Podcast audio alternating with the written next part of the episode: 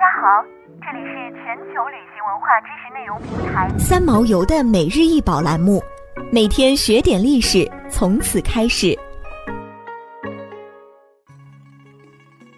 每天学点历史，从每日一宝开始。今天给大家分享的是长平君向氏玺玉玺。长平君向氏玺玉玺长三点三厘米，宽三点三厘米，高一点一厘米。为战国时期的一枚官玺，由我国著名文物鉴藏家周书涛先生捐赠给天津博物馆。该印为白玉制，覆斗钮，印面呈正方形，文字镌刻精美。印文“长平君向氏玺”，长平君是人名，向氏是职官名，人名与职官名联属，在古玺中非常少见，极为珍惜。印文共计六字，分为左右两列，每列三字。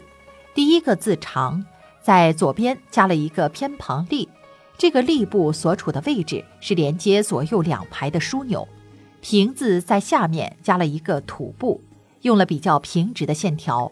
君字则圆曲线较多，上部形成一个倒三角形，下部又好似一个正三角形。这种圆曲线刚好和平字、巷字下面的两横有所区别，又与氏字、喜字相一致，形成了疏朗清秀、错落有致的格局。关于这枚印玺的年代，普遍公认它来自战国时期，但是关于该印玺的国别问题，则争论颇多。目前学界中主要有以下几种意见：第一种观点认为它是燕国印。学者陈光田先生在《战国玺印分域研究》一书中认为，长平君为燕国封君，该玺当为燕长平君之家相所用之物。第二种观点认为这是三晋印。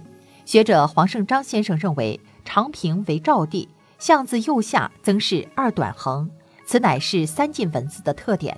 第三种观点认为这是楚国印。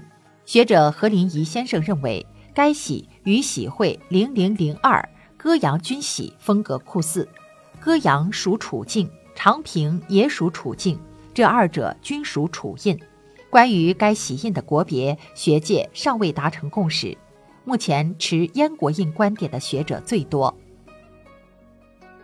想要鉴赏国宝高清大图，欢迎下载三毛游 App，更多宝贝等着您。